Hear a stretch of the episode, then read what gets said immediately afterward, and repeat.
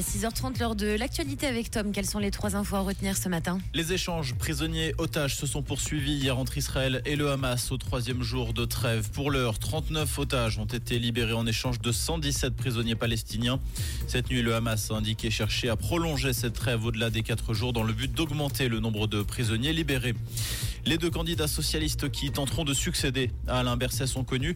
Il s'agit du conseiller d'État balois Beatians et du conseiller national Grison Yon Poult. Tous deux ont été nommés ce week-end par le Parti socialiste.